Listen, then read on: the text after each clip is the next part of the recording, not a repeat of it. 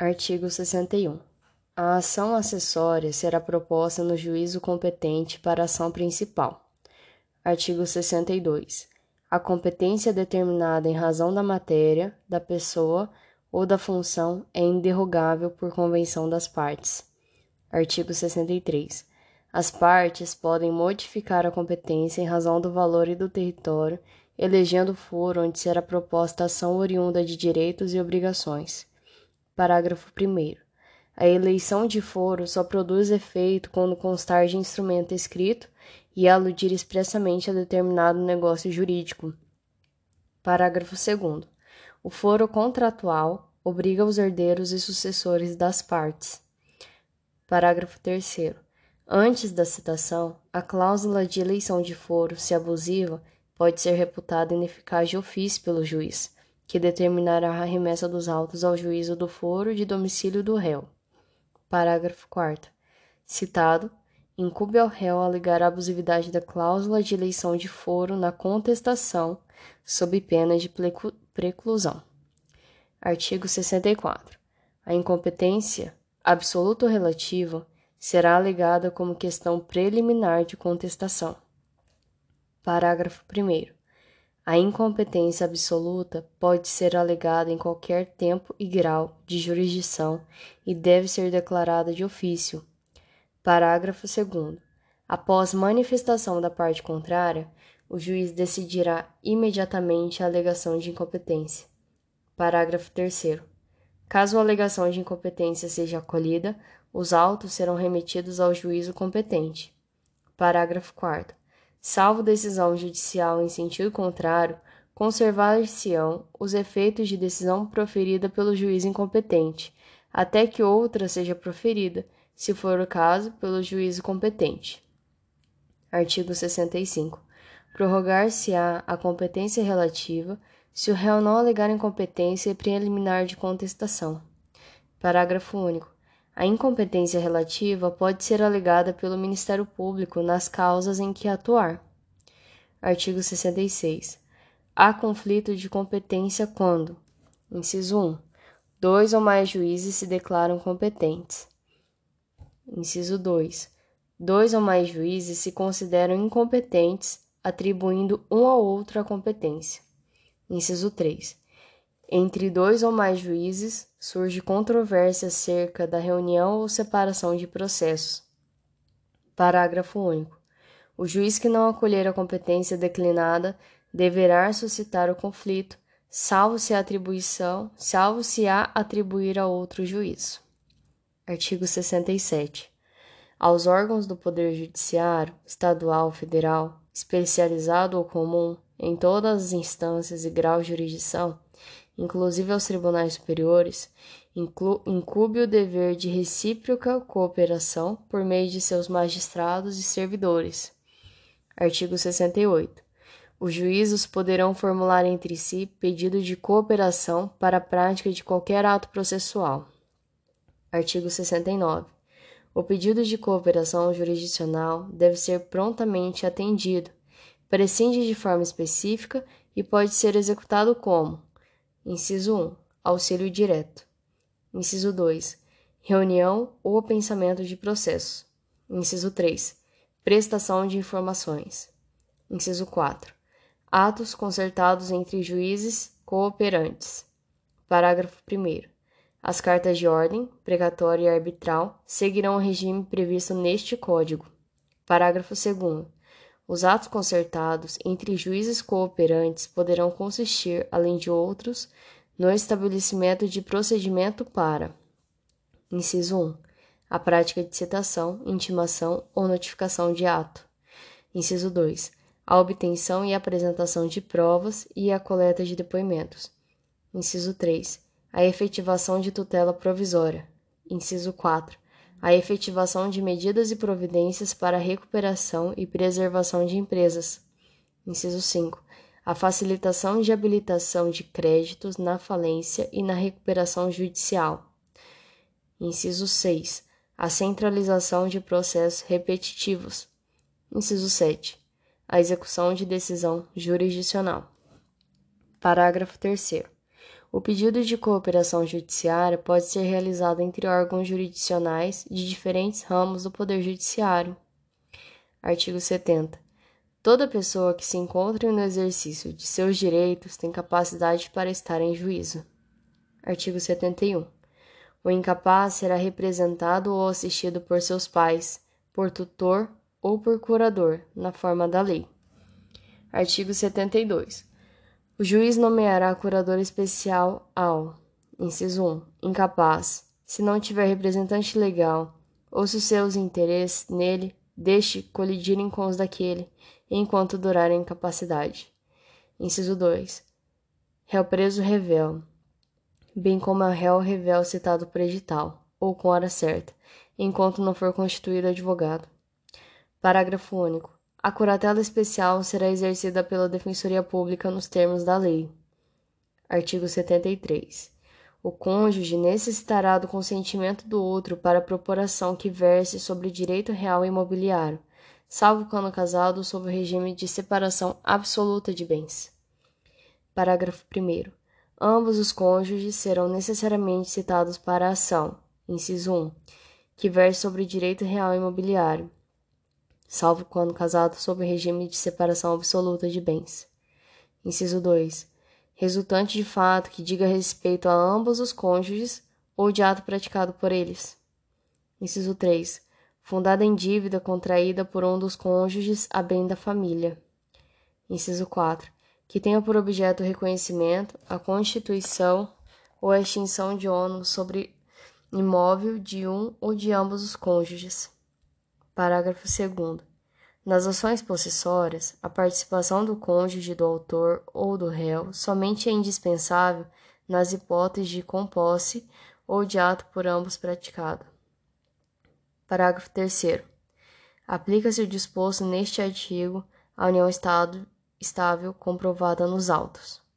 Artigo 74. O consentimento previsto no artigo 73 pode ser suprido judicialmente quando for negado por um dos cônjuges sem justo motivo, ou quando lhe seja impossível concedê-lo. Parágrafo único. A falta de consentimento, quando necessário e não suprido pelo juiz, invalida o processo. Artigo 75. Serão representados em juízo, ativa e passivamente. Inciso 1. A União, pela Advocacia Geral da União, diretamente ou mediante órgão vinculado. Inciso 2. O Estado e o Distrito Federal por seus procuradores. Inciso 3. O município por seu prefeito ou procurador. Inciso 4. A autarquia e a Fundação de Direito Público por quem a lei do ente federado designar. Inciso 5. A massa falida pelo administrador judicial. Inciso 6. A herança jacente ou vacante por seu curador. Inciso 7 o espólio, pelo inventariante. Inciso 8. A pessoa jurídica, por quem os respectivos atos constitutivos designarem, ou não havendo essa designação, por seus diretores. Inciso 9. A sociedade e a associação irregulares e outros entes organizados sem personalidade jurídica, pela pessoa a quem couber a administração de seus bens. Inciso 10. A pessoa jurídica estrangeira, pelo gerente, representante ou administrador de sua filial, agência ou sucursal aberta ou instalada no Brasil. Inciso 11. O condomínio, pelo administrador ou síndico. Parágrafo 1. Quando o inventariante for dativo, os sucessores do falecido serão intimados no processo do qual o espólio seja parte. Parágrafo 2. A sociedade ou associação sem personalidade jurídica não poderá opor a irregularidade de sua constituição quando demandada. Parágrafo 3. O gerente de filial ou agência presume-se autorizado pela pessoa jurídica estrangeira a receber citação para qualquer processo. Parágrafo 4. Os Estados e o Distrito Federal poderão ajustar compromisso recíproco para a prática de ato processual por seus procuradores em favor de outro ente federado mediante convênio firmado pelas respectivas procuradorias. Artigo 76.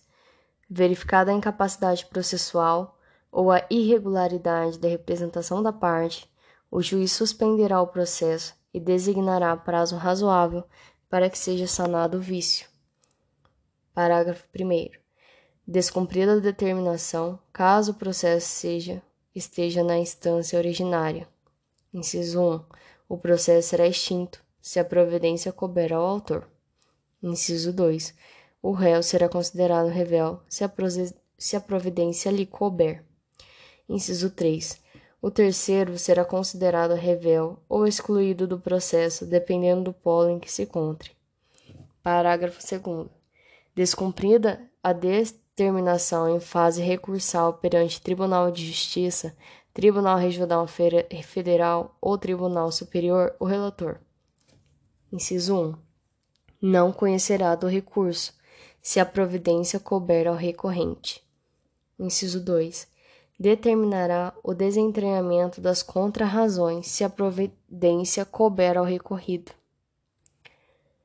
Artigo 77. Além de outros previstos nesse Código, são deveres das partes, dos seus procuradores e de todos aqueles de qualquer forma participarem do processo. Inciso 1. Expor os fatos em juízo conforme a verdade. Inciso 2 não formular pretensão ou de apresentar defesa quando cientes de que são destituídas de fundamento. Inciso 3. Não produzir provas e não praticar atos inúteis ou desnecessários da declaração ou a defesa do direito. Inciso 4. Cumprir com exatidão as decisões jurisdicionais de natureza provisória ou final e não criar embaraços à sua efetivação.